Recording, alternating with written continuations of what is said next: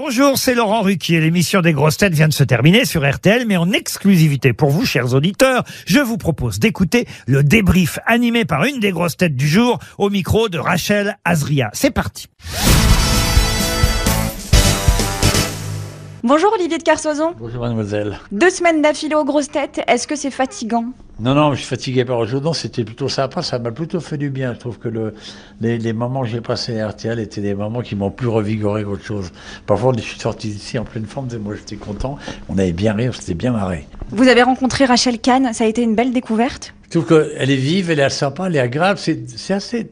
Moi, ça fait 42 ans que je fais des grosses têtes. Donc, euh, mais ça fait assez sympa de voir des gens comme ça que tu connais pas, qui ont une façon de regarder le monde, de l'interpréter, avec de la légèreté, de l'élégance, euh, de la facilité. Oui, c'est agréable, sympa et tout. On va parler de vous et de votre livre qui cartonne, car Olivier, vous êtes l'une des personnalités préférées des Français. Je sais que vous n'aimez pas les compliments, mais je vous en fais quand même. Veritas Tantam, tout d'abord, pourquoi ce titre, vous nous expliquez? C'est un exemple de grammaire latine que j'ai appris quand j'avais 10 ans. Et le, texte m'avait assez frappé parce que c'était un texte très moral au sens que veritas tantam potentiam abest ut not subverti possit.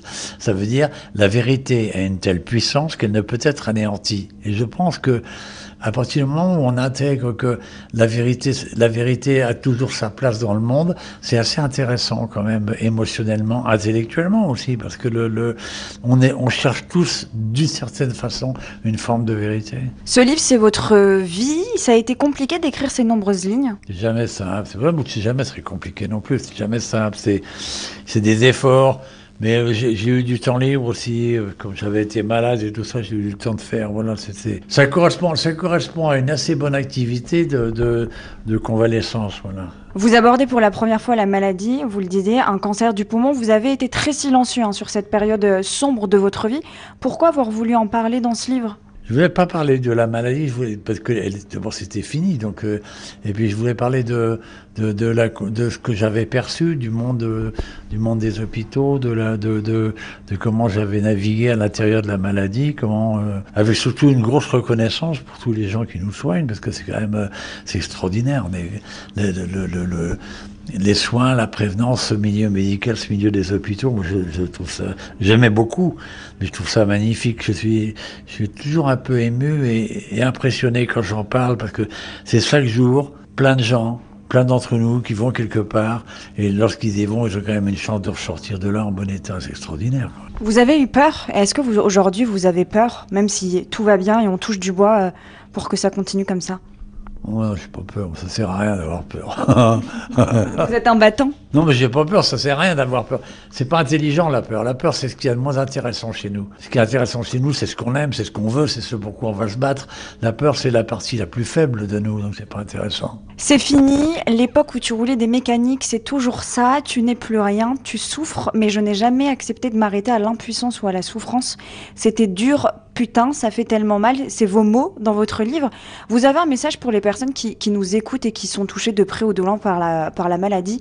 C'est quoi? Se battre coûte que coûte C'est pas un truc personnel la maladie. C'est, euh, on doit être, euh, on a presque un million en France à souffrir d'un cancer. Je sais pas quoi. donc C'est pas personnel. C'est un truc qui arrive à beaucoup de gens, dont beaucoup de gens souffrent et dont beaucoup de gens s'en sortent aussi. Donc euh, c'est possible. C'est pas une impasse. C'est pas une condamnation. C'est un vrai mauvais moment. Mais c'est un vrai mauvais moment qu'on peut essayer de passer avec avec de l'énergie. Je crois. C'est, c'est, c'est- on peut rien dire de plus. Vous pensez qu'en parler, ça aide aussi? Dans la maladie, si veux, du moment où on en parle, entre nous, entre malades, c'est assez bien dans le sens que ça permet de savoir qu'on n'est pas seul. Sinon, tu as l'impression que la maladie t'en veut à toi. Parce qu'elle rentre dans ce qui est le plus intime, qui est ton corps. Tiens, comment On m'en veut à moi? Mais non, c'est pas vrai, la maladie, c'est notre histoire. Et il y a autant de maladies que de bons moments et de, et moments en forme. C'est notre histoire biologique. C'est pour ça qu'il faut le, il faut, il faut pas se laisser abattre par elle si on le peut. Et puis lui échapper quand même.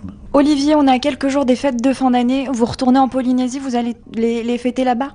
Ouais, Mais moi, je suis pas très faite de toute façon parce que pendant des années, comme j'avais un équipage à des bateaux de course, nous on avait toujours un homme de garde à bord. Et comme euh, c'était Noël, je voulais que les gens, les, équipages, ils aillent chez eux et fêter Noël. Donc c'était moi qui étais le garde. En fait, j'ai dû passer euh, une quinzaine, une vingtaine de Noël tout seul dans mon bateau. Et j'ai toujours bien aimé ces moments-là parce que c'est c'était une chance de, pouvoir courir, c'est une chance d'être d'être d'être sur la mer, c'est une chance de Ouais, j'ai toujours euh, vécu ces moments-là avec bonheur, en fait. Et dans la solitude, mais c'est pas grave. Les Polynésiens, ils savent faire la fête? Ouais, mais ils en parlent. Mais c'est. En fait, il y a beaucoup de peuples qui sont joyeux. Les Polynésiens font partie des peuples qui peuvent être joyeux. Et c'est pour ça que vous avez le sourire là en face de moi et que vous êtes aussi très joyeux. Merci Olivier de Kersauzon et je vous souhaite plein de belles choses, surtout une bonne santé et de vous retrouver en 2023 euh, très rapidement dans les grosses têtes. Bien sûr, mais à bientôt alors. Et merci de votre gentil accueil. Merci d'avoir écouté le débrief des grosses têtes. Soyez au rendez-vous demain pour une nouvelle émission à 15h30 sur RTL ou encore en replay sur l'application et bien sûr toutes nos plateformes partenaires.